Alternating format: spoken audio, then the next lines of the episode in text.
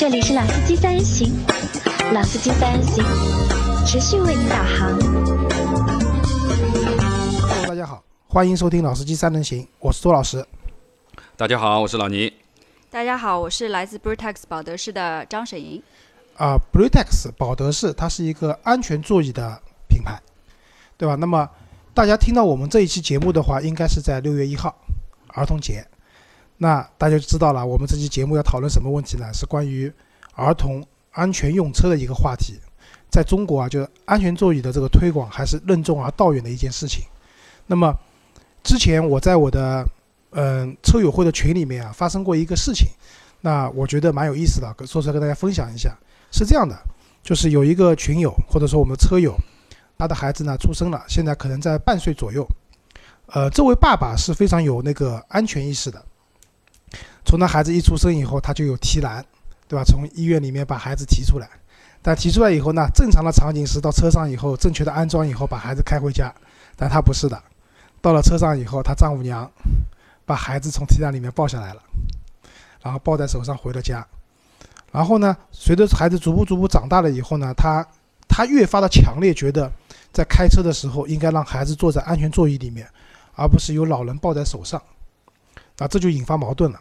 他丈母娘说，没有任何一种方式比我抱着更安全，没有任何一种方式比我抱着小孩更舒服。那这中间就要产生我们怎么讲，就是两代人之间的这种代沟就出现了。那从开始的沟通到后面可能都引发争执了，甚至都引发感情问题了。他说我要离婚了。有这么夸张吗？呃，我觉得有可能的，你别说，因为就是。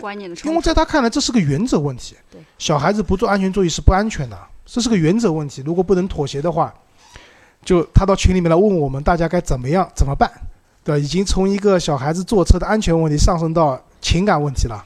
那其实我看到这个就是讨论的这些群里面讨论内容以后啊，我当时就觉得，在中国这个安全座椅的这个推广，真的还是还有很长的一段路要走。嗯，就不光我们年轻的人可能要接受这个东西，怎么样让家里面的老人要接受这个东西，我觉得这是个问题。那所以今天就请了老倪，对吧？老倪因为刚刚入手了一套比较高级的安全座椅，对吧哎？不是什么高级的，啊就是到了这个时间点了，肯定要有一这样的一个东西。啊，对，然后请了张女士，本身是来自于保德士的这样的一个安全座椅的公司。那我们今天就安全座椅这个问题，我们做一些推广，也希望为大家接下来能够正确的使用安全座椅，让你的宝宝对，选购使用，让你的宝宝可以安全的正车，对？尽我们的一份力，嗯，好吧的？那我们现在讲一下，就是安全座椅，嗯、有哪些分类？安全座椅是这样，就是因为现在我们一般如果普通人来咨询我说，哎，我想买个安全座椅怎么办？那一般呢，我会问两个比较私人的问题。第一个，你家小朋友多大？啊，因为呃，安全座椅第一个是要需要根据你的体重啊。参考年龄需要做个分类，因为它是我们有跨组别有单组别，基本上是根据你的嗯、体重来分类的，所以有非常小刚出生就开始开始使用的，有九个月以后开始使用的，也有适合呃三岁以后小朋友使用的，所以它是按照年龄呃年龄和体重是有一个分类。那么第二个问题也非常私人，就是、你家开什么车？然后每次问人家这个问题的时候，大家都觉得我日系的，对对对还是欧系的，非常还是美系的大家啊，这个都都觉得不太一样。对对，对大家都觉得哎为什为什么突然之间问这么私人问题？但是这个呢，是为了考虑安装方式，因为呃，安全座椅其实根据安装方式有分为可以用安全带安装的，那安全带安装的基本上是通用型的，就所有的车都可以使用。那么呃，也有安 ISOFIX 安装的，那这个就需要你的车本身带有那个 ISOFIX 接接口。对，对，那么还有一种实际上是美国版的，它是用 latch 那个软链接来安装的，那它其实也是需要你那个接口。那包括有的，呃，像有 ISOFIX 或者 latch 来安装，它还需要一个有一个 top tether，需要后面有个钩子，所以它在跟椅背后面。对的，它它根据你这个车的车型不一样，适用的车适用的安全座椅是不一样的。也不一样。所以就说这两个问题是基本上首先要去问的这样一个问题，然后才能进行下一轮的选择。啊，这个很重要啊。就是为什么这么讲？因为如果你去 4S 店看车的话，你会发现啊，你看不同品类的车型，它的说明书上告诉你它的那个安全座椅的接口是不一样的。就像刚刚张女士讲的，如果你去看通用系的车，就美国的，嗯，他们通常都是 latch 的。对，但但但是你看欧洲的车子，比如大众啊，比如说欧洲的一些品牌，他们 RSO fix 接口居多。嗯，那所以在你选择安全座椅的时候，那刚才就讲得很明白了，一个是年龄，对吧？体重，体重，这是一个标准。第二个，选择适合你的车，嗯作为安装嗯的一个品类也是非常重要的。嗯那老倪啊，因为你也刚刚选购了嘛，对吧？嗯你对这方面蛮有研究的，你可以分享一下你当初选购的时候是研究了哪些东西嘛？呃，几件事情嘛，就是说，因为今天我们正好在聊这个关于安全座椅的事情。那先说法律法规层面的东西，其实中国在这方面是比较缺失的，没有没有非常强标的这个东西。但是其实，在欧洲，啊，在澳洲、美国、加拿大或者瑞典这些这些发达国家，其实都是有一些强制标准的。有的可能是不满八岁，也有可能是像德国可能是不满十二岁，你都得要做。啊，美国的话也是你不满四岁的和公斤数不到十八公斤的，你是强制要做的。你到美国租车，你必须要有这个东西的，否则不租给你的。那么我觉得就是这部分的东西，其实我们真的在国人想来，真的是任重道远。其实大家真的还没有完全的去有这个意识啊。为什么？我我因为是呃这样去考虑的，就是说，第一个就是说，我们知道车子都有气囊和安全带嘛。但是说实话，从安全带的角度上考虑，其实我们设计出来的时候，它是要给成人使用，不是给孩子的，因为它的位置都比比较高，一般情况下是要在一米五以上的这个标准才可以佩戴这样的安全带。如果你个子很矮的话，你可能真的你还要去坐回儿童座椅的，因为这个一米五这个标准，其实说实话。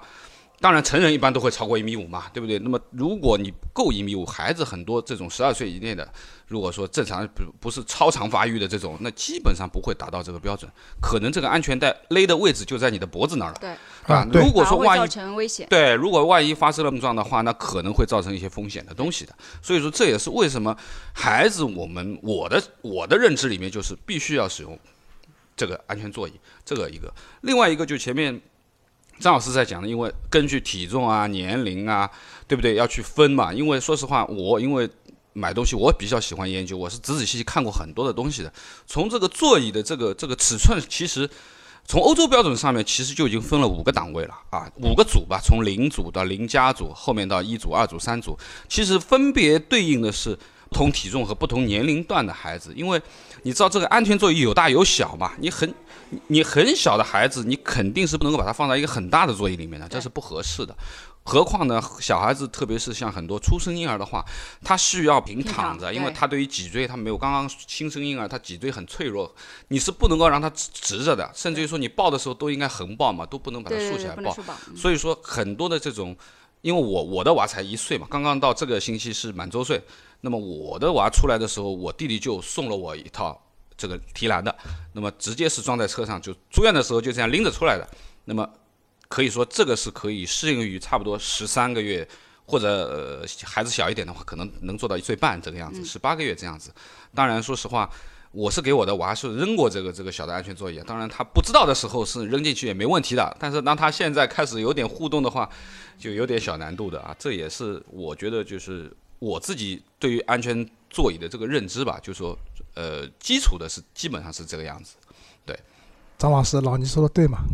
基本对，啊，基本对。基本对那还有基本不对的地方？因为是这样，就是前面谈到的，就是这个组别，其实它就是在我们的分类里面，它不是一一对应的，对。它其实更多的是一个，就说一个组合拳，就是我们前面讲各种，它因为是有单组别，我们就嗯。讲到前面零加有一组，这些都是叫单组别座椅。嗯。那有些就是跨组别座椅，比如说从出生用到四岁，九个月到十二岁。嗯。那所以我们在选择的时候呢，其实我们有三条路径都可以选择，比如嗯。说前面林老师谈到的，出生的时候用个提篮，嗯。然后再换成一个一组的座椅，就是九个月到四岁的然后等他再大一点，我们就再换个二三组的座椅。那这样的话就是三个座椅作为一条路径。对对对。那同时我们也有其他两条路径。那么有一条路径呢，就是我从出生就开始使用一个，呃，出生到四岁的，零到四，呃，零到啊四岁的。那这样一个用完以后呢，再直接转成二三组的。啊然后同时也有人喜欢说，哎，我先用个提篮，因为提篮很多时候会给你很多便利，嗯比如说小孩在里面睡觉，你不用打扰他，就直接把它拎出来。嗯然后有的时候可能你直接把它架到推车上，就可以在商场里面走，这样很方便。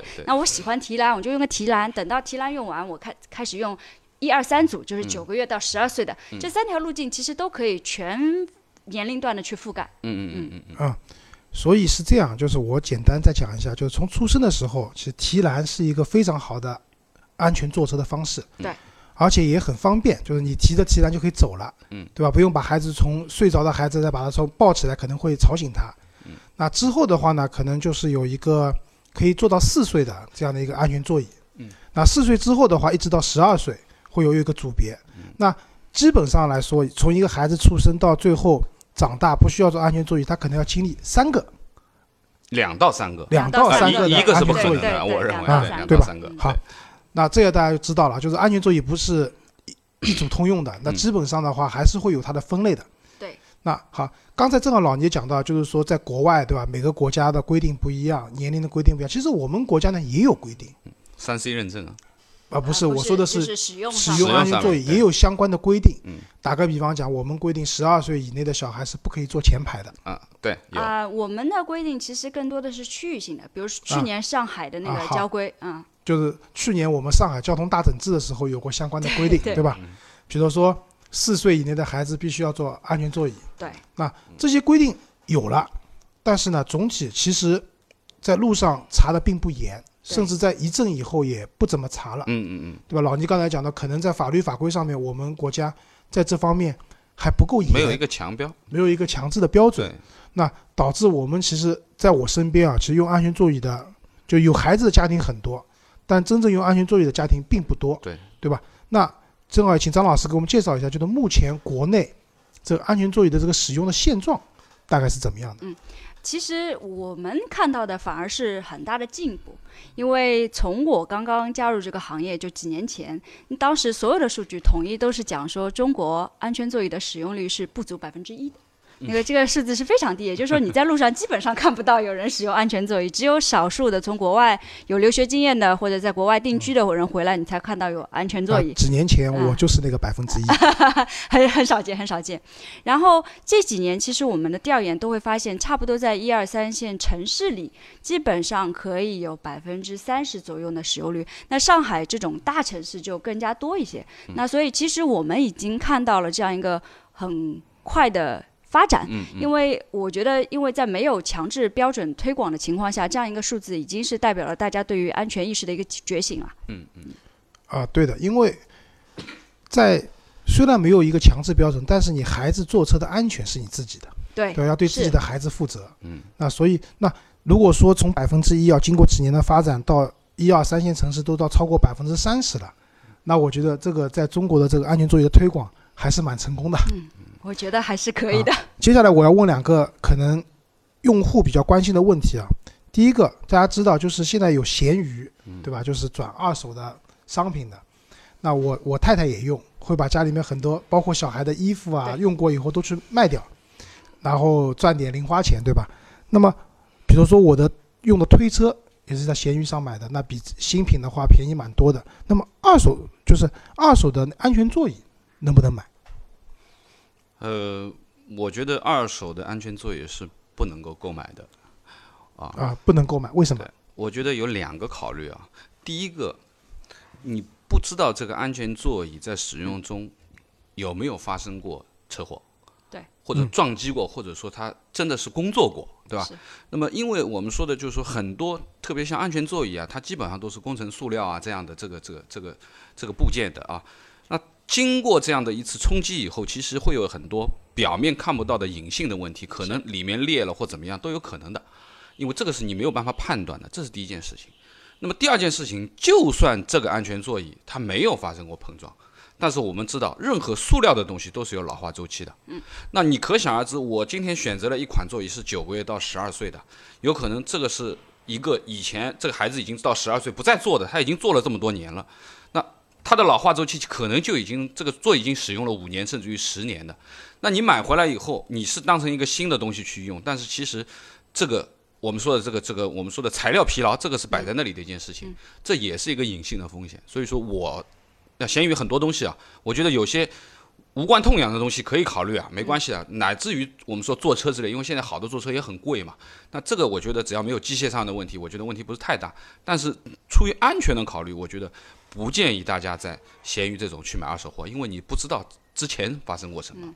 我们其实安全座椅设计的理念其实就是牺牲自己，保护儿童，就是所以我们是把所有我们能受到的这个冲击力，尽量的去引导到座椅本身。嗯，所以那就造成了说，如果一旦就是有冲击，就像前面倪老师提到，你有冲击，它对座椅会形成很多伤害。那有的是可能表面你看得见什么地方断了或者裂了，有的时候可能就是一道印痕，你都看不见，但是它就不能再有。对，它就不能再有同样的强度再承受一次冲击，所以倪老师在这个上面就是非常有安全意识啊，就是这个是我们在二手的购买上面，我们是建议说，呃，非常谨慎，只有可能是说有一个座椅是说你可能很清楚来源，哎，比如说对。就是我朋友说人家送的，可能我已经过了这个时间，我对我我觉得可能这个我不想用这个，或者说这个我现在想出手，那你来路清晰，知道他没有经历过碰撞，然后且时间很短的情况下，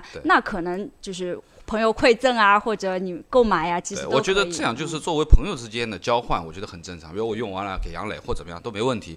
第一个，比如说，可能我买了一个座椅，比如说我我我那个座椅还没到啊，大概这个星期天可以收到。有可能我拿上去给我的娃一坐，他就是永远不肯往上坐，哇哇哭，那我怎么办？坐上去就哭，我也一点拿他没办法，我可能要出手掉，那没问题的。但是你给一个熟悉的人是没问题的，对不对？那么可能只用了三个月甚至于半年，那我觉得这个是没问题的。特但是别是不知道的最好。特别是一些就是大小孩儿，就比如说我们讲到。我们讲到那个三岁的那些小孩儿，他有很强烈的自我意识。比如说，我们就有碰到过有老师跟我吐槽说，啊，那个座椅挺好的，可是我们小朋友最后选了一个上面有恐龙图案，就是就是因为这些理由，他不要你这个座椅。那这种情况下，那可能是说对于朋友来说是可以选择。所以安全座椅是给小孩用的，恐龙图案很重要 啊。好吧，其实安全座椅是这样的，就跟我们现在讲的那种蓝豹式的安全带是一样的。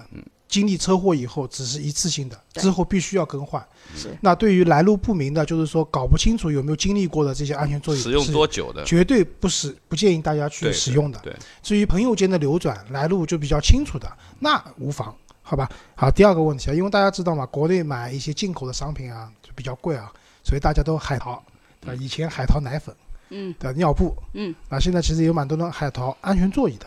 那关于海淘安全座椅这件事情，张老师你怎么看？其实海淘安全座椅，其实在我们看来有两个风险，就是第一个风险呢，就是因为呃海淘就是从全球各个地方来的，那呃前面我们讲到安全座椅还是有一点点复杂，比如说你的安装方式啊，你的这些就是说呃适合的组别呀之类的，那可能当你海淘之后，你就会发现你买来的从美国买来的安全座椅，可能在你的车上就不是很合适，那这个时候你其实。就也比较困难，嗯然后这个其实是一个比较大的困难点。那么第二个呢，就是我们觉得就是安全座椅其实也会牵涉到一些售后。嗯那比如说我们会，嗯、如果我们的在这边售卖的安全座椅如果发生碰撞，你可以去申请换一台新的。比如说类似有一些厂家会有记得保德这些对对，有这样的活动，免费可以换一个哦对免免免费可以换一个新的。那这些呃，就是保修的条款。海淘都是没有的。那么，甚至举举一个极端的例子，比如说，我们因为安全座椅是一个非常跟生命相关的例子，各个市场其实都会有关于一些，比如说召回的体制。那万一你那批货有问题的，你海淘过来了，你怎么办？就是像这些海淘上可能会存在的一些售后风险、购买风险，其实是我们有有觉得是有一个比较大的问题。嗯啊，老倪，你买的那个安全座椅是国内买的还是海淘的呢？嗯，我在亚马逊买的，哪个亚马逊？海淘 呃，应该也是亚马逊自营的，不是属于那个店，是 Amazon 自营的。呃我知道自营的是哪个国家的亚马逊？日亚、美亚中国啊啊，中国亚马逊。中国对吧 Amazon 的自营啊，啊，那不算从从从香港发货的呀，啊，那也算海淘也算海淘海淘啊，对，就是好。那没事，呃，找我们。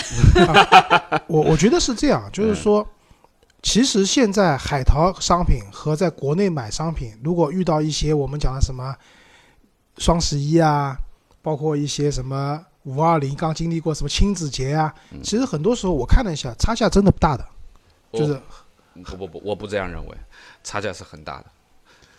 啊，好吧，那但是我我我这么说吧，就是说我海淘的这台这这一款的话，我拿下来不到两千块，但是在天猫或者京东的官方旗舰店、港口的旗舰店的话，都是三千五以上的，差价还是蛮大的哦。就算做活动，当然他送了很多东西，比如说可能这台椅子是三千五百八，但是他可能送你一千块钱的配件，有凉席啊，有什么？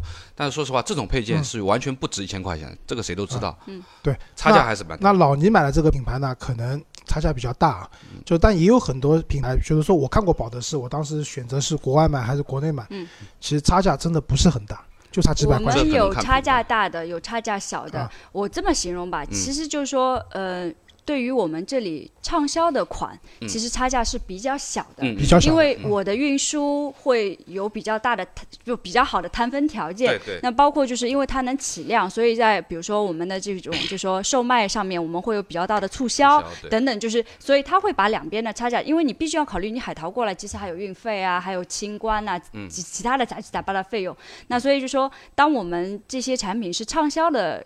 就量级上去了以后呢，嗯。其实它的差价是比较小的。但是比如说有一有个别一些产品，因为比如说像我们这边卖的不是特别好的一组的产品，就是大家不是很喜欢那个组别特别短的产品，那可能它的差价就会比较大，因为我一年可能就卖没有多少台，那我摊分的运费啊、关税啊，其实就会非就常大。个别款，对个别款。啊对对对，那就说到这边，就无非是这么一件事情，就相当于有的人去香港买 iPhone，是觉得便宜，但是香港的汇率 iPhone 差了，其他也没有太多，我觉得。呃便宜还是便宜一点的但是你在国内使用一旦出问题了，还是比较麻烦的。是对吧的确，那么说到这边，就是无非就是当你选择是否海淘的时候，一个是价格差，那我是觉得如果价格差在几百块钱、五百块钱以内的话，那我觉得你买一个嗯国内的行行货，嗯，对买行货，相应就刚刚张老师讲的那些售后的服务保障，嗯，是更值得的。对，而且包括我们有很多就是相关的服务，比如说，嗯、因为大家。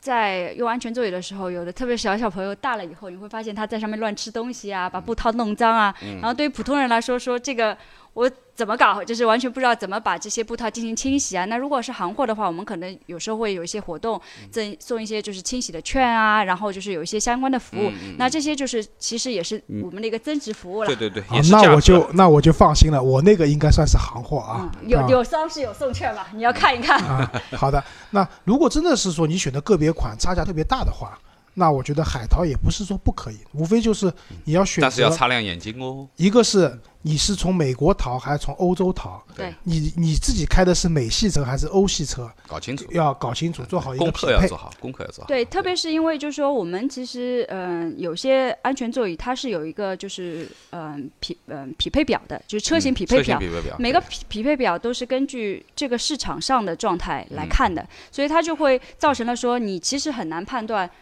因为你中国市场上卖的车和美国市场上卖的车和欧洲市场上的卖的车是嗯不一样的，你很难百分之百确定这个是否匹配你的车。是的，是的。嗯，嗯，这也是个问题，好吧？那我们继续往下。那刚才就是老聂正好讲到了一个什么正向安装、反向安装的问题啊。嗯那一般来讲，安全座椅在车上，首先一个问题是能不能放在前排？能，可以。但是要关气囊。老倪，你的车能关副驾驶的气囊吗？我说实话没研究过，我记得好像是不能关，啊，我也我的车好但是呃有车型是可以关啊，有的车型可以。因为是这样的，就是我们那个前面讲的那个车型匹配表，那个在产品里面是有这个说明的。比如说嗯。这台座椅能适合哪些车型，嗯。在哪些位置上，它有的是会发现它前排这个副座椅这里是个叉，叉不能啊就不不能装的对对对。有的是就说，比如说中间两个都可以装，有的是说中间三个都可以装，嗯。就是这个是根据车都不一样的，所以其实这个要回去看，嗯嗯，啊，所以这个就很重要，对吧？这个是否匹配看？车的说明书，也要看我们的车型匹配表。就是笼统来讲，如果你要装在，因为有的时候，比如说妈妈单独开车啊，小孩放在后排会比较闹，嗯，那可能想把它放在边上呢，好照顾一点，嗯我对吧们？有秘密武器，我们有反光镜。有反光镜。好，那么前提是副驾驶可以装，但是这辆车的副驾驶的安全气囊必须是处于关闭状态。对那如果你的车不能关闭的，嗯那就肯你只能装后座。那就肯定不能装在副驾驶，对吧？对。那后座的话，基本上会分正向安装和反向安装嘛？呃，对，有正反两种。对，就是这个是座椅本身的正反。对，安装就是九个月以前是强制一定必须反向安装，就是小孩的头是朝后窗的嗯啊啊，这是反向安装。然后正向安装就跟我们大人坐在车里是一样的。嗯啊，这个是否我我倒觉得是这样，就我认为可能呃零到三岁的小孩或者零到四岁的这个座椅级别的，我都认为最佳的安装方式还是反向安装，是这是最安全的。是，原因是什么呢？呃，第一个就是说孩子比较小，也就是说它本身的这个骨骼啊、内脏啊所能够承受的力啊，其实是比较弱的。如果你正向的安装啊，当然就是说前面讲了，这个九个月是强制要反向安装的，因为不然，因为它必须要保持一个躺的姿势。对。但是可能你超过九个月以后，它正座椅的选择就可以有正向和反向两种了。但是从我记得从从欧洲的这个推荐啊，很多专业的这些评评评级评级的机构和一些建议上面，就是零到四岁的小孩，如果能够采用反向安装的座椅，这是相对安全的一种选择。对，就最好是这样。当然，并不是说一定要怎么样，但是现在有很多选择嘛，对不对？李老师真的是安全意识非常的强，因为的确在北欧是有强制规定，一必须反向安装到四岁，就是这个是一个强制性的规定，所以我们在北欧的卖的一些座椅是不能转回来的不。能转回来的。对，因为我理解，因为我那我现用的这个保德式的安全座椅是带 ISO Fix 硬连接的接口的，对我那个座椅好像没有办法反向安装对，因为你那是。九个月开始到十二岁的座椅，所以就是这这样的座椅是没有办法是反向安装的。嗯但从出生开始到四岁的座椅，就是可以有正向安装和反向安装啊两个。现在可能我看到有高级的可以三百六十度的，你想就我们的双面骑士，对反面也可以的，我记得是有这样的一款，对双面骑士的，大家记一下。啊。对对，因为嗯，其实是讲，就是说我们通俗一点来讲啊，安全系数来讲，就是反向安装要比正向安装安全要五倍，啊，安全系数上要高五倍。很专业的数字啊。但是但是呢，就是反向安装最大的困扰点在哪里呢？在小孩的腿，就是可能会觉得放不下难，受，然后他会觉得难受，对对对然后他觉得看不到你，觉得呃不舒服。嗯那所以就说，在这个方面，我们实际上是一个互相平衡的过程但是从法规上角度上来讲，九个月是必须必须是 反向安装的，对所以这个是我们国家有相关规定的。嗯那么整个的原理呢，其实嗯比较容易的讲，就是当你反向安装的时候，座椅的靠背是在就是拖着小孩的头颈。就对颈椎这里，对那你想一想，就是实际上前面讲的安全座椅的作用就是牺牲自我，嗯保护小孩儿。那就说，当你发生碰撞的时候，你后面的有承托路的时候，你相对来说受到的损伤就会比较小。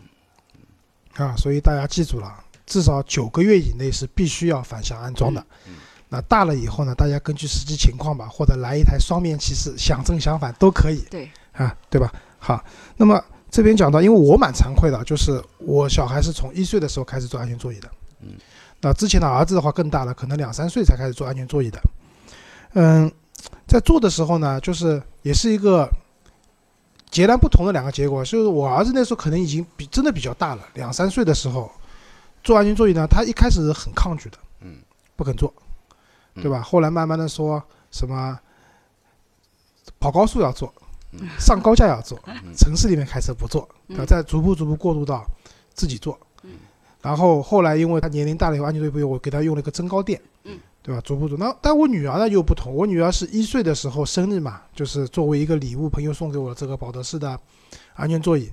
回去有的本来我也很担心啊，就小孩坐上去以后会不会很抗拒啊，会哭闹啊，怎么样？哎，但是没想到第一次坐上去就很顺利，不哭不闹，嗯而且在上面还很开心，睡觉也睡得很香啊。嗯嗯那这那我只能讲，这个我是属于运气比较好的。嗯嗯但是刚才老聂讲到了，他说万一我小孩就是哭闹不肯坐，嗯，对吧？怎么办？